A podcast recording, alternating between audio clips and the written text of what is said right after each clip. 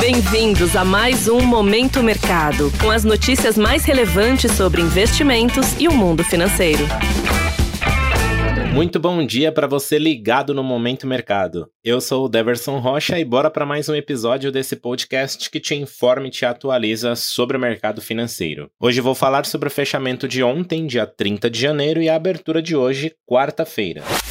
Cenário internacional. No mercado internacional, os investidores estão atentos à decisão de juros que teremos hoje por lá, os dados do relatório JOLTS, que basicamente mede o número de vagas de emprego disponíveis, e os dados da confiança do consumidor do Conference Board nos Estados Unidos, fizeram com que a expectativa de cortes de juros pelo Federal Reserve, o Banco Central Americano, comece só em maio. Assim, o consenso de mercado saiu de 52,9% para 60%. Há também, no geral, um certo desconforto com as tensões no Oriente Médio que elevaram os preços do petróleo após uma sinalização de Israel contrária a um cessar-fogo em Gaza. Diante deste cenário, o índice Dow Jones subiu 0,35%, o S&P 500 cedeu 0,06%, enquanto o Nasdaq caiu 0,76%. As taxas dos títulos públicos americanos de dois anos fecharam em alta, mas os vencimentos de longo prazo recuaram pelo menor temor com a política fiscal na véspera da divulgação do relatório de refinanciamento do Tesouro Americano. Todo esse contexto fez o índice DXY,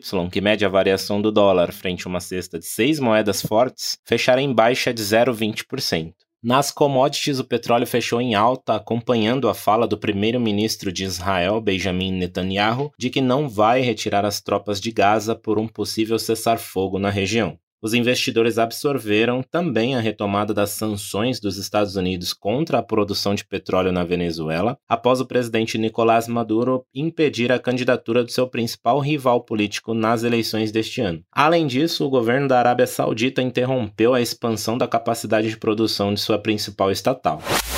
Cenário nacional. Por aqui, no câmbio, o dólar ficou a maior parte do dia em alta, mas encerrou praticamente estável, registrando queda de 0,01%, cotado a R$ 4,94 em meio a uma perda de força da moeda americana no exterior, em especial na comparação com os principais pares latino-americanos da moeda brasileira, como o peso mexicano. Em meio a este cenário, as alocações compradas ou expostas à variação cambial ficaram de lado. Nesta super quarta, dia conhecido por ter decisão de juros nos Estados Unidos e aqui no Brasil, a expectativa pelo Banco Central Americano é maior do que pelo nosso Copom, em especial pela sinalização que o presidente do Federal Reserve, Jerome Powell, deve dar na entrevista coletiva após a reunião.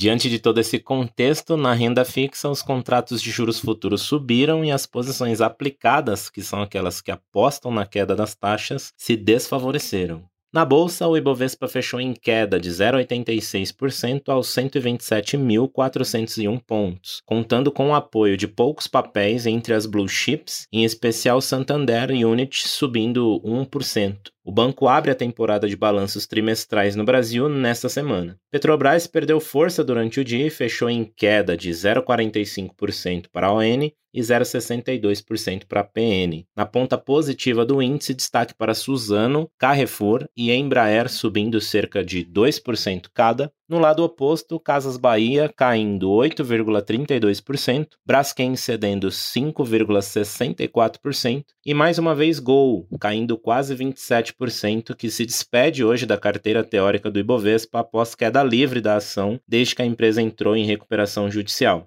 Desta forma, posições de investimentos compradas no principal índice da bolsa brasileira foram desfavorecidas.